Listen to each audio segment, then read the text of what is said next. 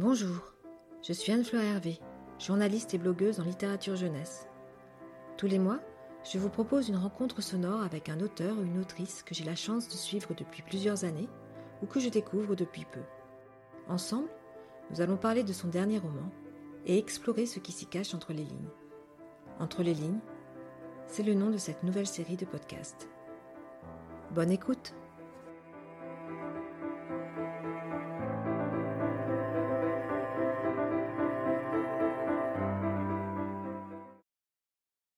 Le troisième épisode d'Entre les lignes est consacré à Touche-moi de Suzy Morgenstern.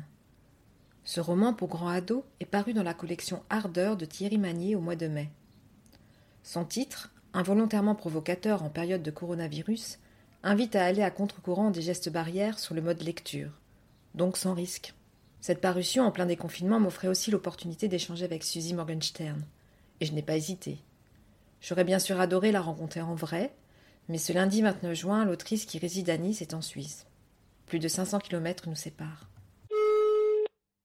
Allô? Allô, Suzy Morgenstern? Oui. Bonjour Suzy, c'est Anne-Fleur Hervé. Oui, bonjour Anne-Flore. je, je vous attendais. Comment allez-vous? Ça va très bien et vous? J'adore la voix de Suzy et son accent chantant. J'aime aussi sa fantaisie. Cette grand-mère de 75 ans, bientôt arrière-grand-mère, n'hésite pas à dire que dans sa tête, elle a toujours 14 ans et que son modèle est une certaine Fifi brin d'acier. Lorsque j'ai su qu'elle faisait partie des auteurs de la collection Ardeur, j'avoue avoir été un peu surprise. Mais je me suis tout de suite reprise. Pourquoi une grand-mère ne pourrait pas parler de désir, de fantasmes et de sexe aux ados? Thierry m'a proposé cette collection avec Charline et ça fait tilt. Ma devise, c'est oser. Et j'étais contente d'avoir euh, cette occasion d'oser quelque chose que je n'ai jamais fait avant. J'ai tout de suite eu l'idée, euh, j'ai tout de suite, euh, je, je, me suis tout de suite mise à l'écrire avec excitation et j'étais très contente, ça m'a beaucoup amusée je crois que ça se voit. et, et je, j'ai, beaucoup aimé l'idée et, Thierry et Charline, ils sont des éditeurs très dynamiques et ils ont des idées. Et on oublie que souvent que les éditeurs, ils sont pour beaucoup. Charlie Van Der l'éditrice de Thierry Magnier, m'avait prévenu. Dans Touche-moi, Suzy Morgenstern arrive avec sa manière de créer des personnages, sa langue singulière, mais aussi son regard distancié, rehaussé d'une pointe d'humour, voire d'autodérision. La narratrice, Rose, 16 ans, vit une vie tranquille dans une banlieue parisienne plutôt chic. Elle raconte son année de première en version très intime, dès le premier chapitre. Je sais que ce n'est pas politiquement correct, mais quoi qu'il en soit, depuis la majeure partie de mes 16 ans d'existence, j'attends qu'on me touche. Mais rien. Pas le moindre câlin. On ne peut pas se donner un câlin soi-même. Ou mentalement peut-être. Oui, dans ma tête, la nuit, dans mon petit lit, je me vois dans les bras de tel ou tel garçon de ma classe, ou d'une autre classe, ou de tel ou tel chanteur, ou vedette de cinéma. À défaut d'avoir un homme en chair et en os sous la main, je me frotte à mon matelas et je fais l'amour à mon oreiller. J'ai eu mes règles, tardivement après toutes mes amies, l'année dernière. Je suis donc officiellement une femme. Malgré mes problèmes de vue, je suis bonne élève. J'aime vivre, rire, lire, marcher en ville et dans la nature, aller au cinéma, faire des courses, traîner. Mais j'aime surtout m'imaginer étalée au lit avec quelqu'un qui parcourt mon corps de ses mains, sa bouche, son cœur. En attendant, et faute de mieux, il m'arrive d'envahir mon vagin de mon propre doigt, de fouiller là-dedans en faisant travailler mon cinéma personnel jusqu'à ce que j'atteigne une sorte de soulagement.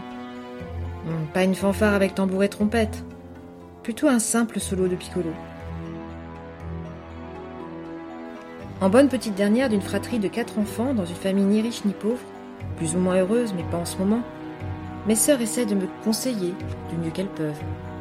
Elles savent que je suis obligée de garder mes lunettes noires tout mon temps éveillées et de porter en toutes circonstances de grands chapeaux ridicules pour me protéger du soleil. Je ne suis pas complètement moche, ou bien je me suis habituée à ce que je vois dans le miroir. Mais les autres non, car je suis une albinos.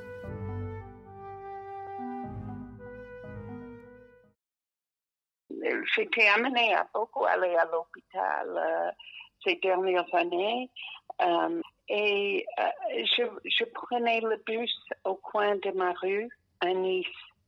Et chaque fois, je rencontrais un albinos, un, homme euh, assez beau d'ailleurs. Et, ça me travaillait.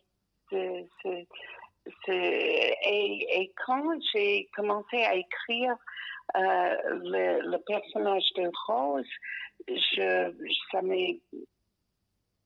ça, ça m'a frappé que ça serait bien euh, qu'elle soit albinos, qu'elle ait quelque chose, une difficulté. Ça, c'est pour le côté physiquement différent de Rose.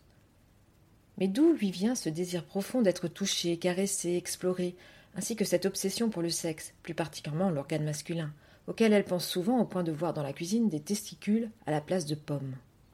Oui, alors deux de mes amis adultes qui, de mon âge qui ont lu le livre m'ont dit que pour elle, c'était euh, à, l'âge de Rose, c'était quelque chose de complètement dégoûtant.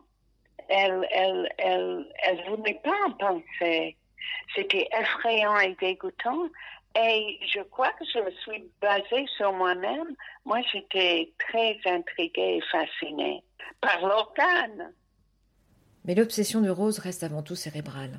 Dans le roman, elle ne passera pas à l'acte. Ça s'est pas présenté. Je préférerais le remettre à plus tard, je crois. Les fantasmes de Rose sont omniprésents dans le roman, mais il n'y a pas que ça. Il y a aussi une galerie de personnages qui entourent Rose. La famille, les amis, les ennemis. Comment naissent-ils? C'est très mystérieux, un, un. C'est, on ne sait pas pourquoi. Bon, la, mère nutritionniste, c'est parce que je suis, c'est une autre de mes obsessions, l'obésité. Euh, essayer maigrir les femmes, ça, ça me va très bien. Et puis, ça m'a amusé de, de, de faire euh, un père euh, sage-femme. Euh, et, et puis moi, j'ai des sœurs, alors je voulais lui donner des sœurs parce que c'est un de mes mots préférés, euh, le mot sœur et la chose sœur.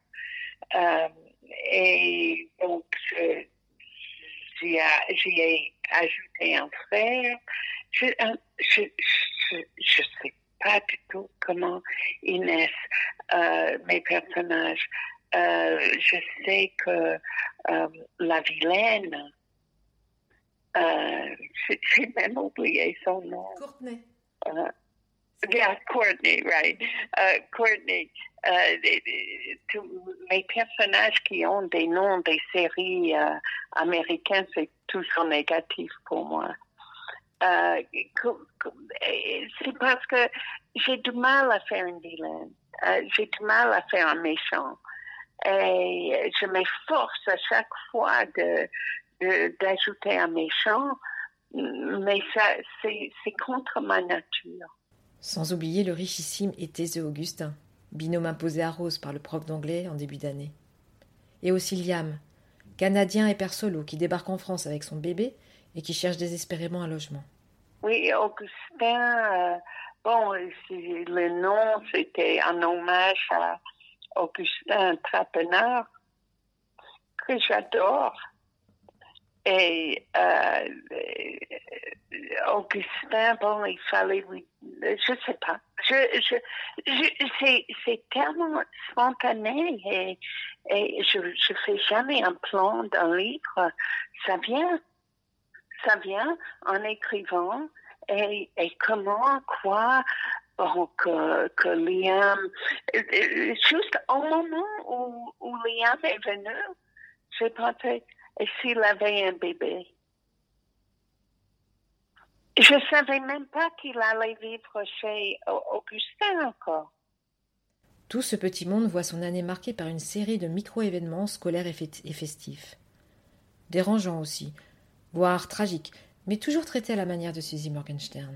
Tout ça, ça fait partie de la vie et je veux dédramatiser et euh, ce que mes propres enfants détestaient le plus, euh, c'est quand je, je disais, c'est pas grave, ça passera parce que elle voulait que je dramatise, que ce soit grave.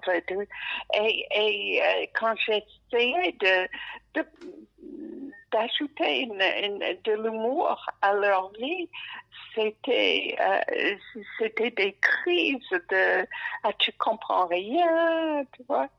C'est c'est euh, je je peux pas on peut pas vivre sans humour ça serait insupportable.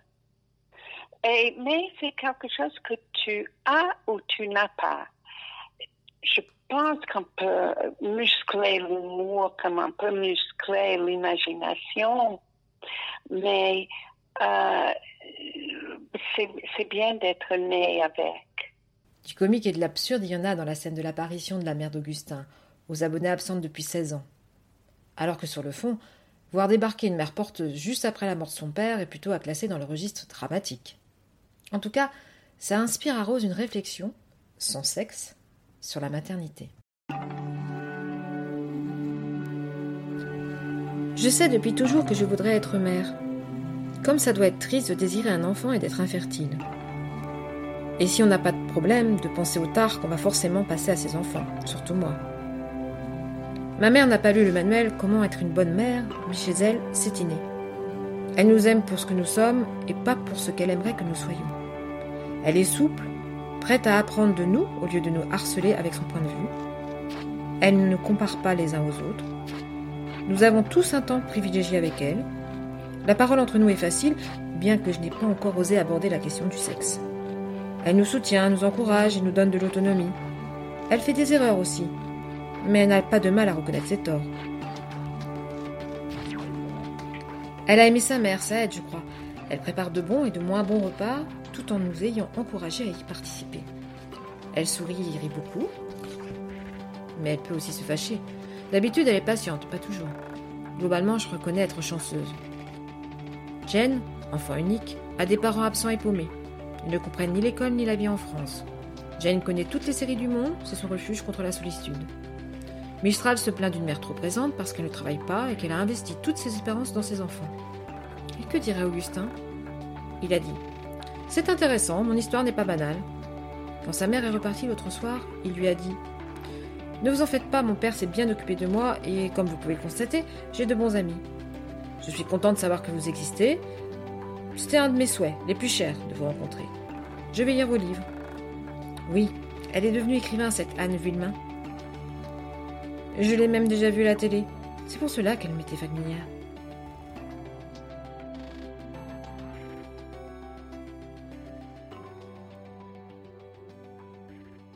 Ça fait partie d'une évolution personnelle parce que toute ma vie, je pensais que euh, on pouvait pas vivre, euh, une femme ne pouvait pas vivre sans avoir d'enfants.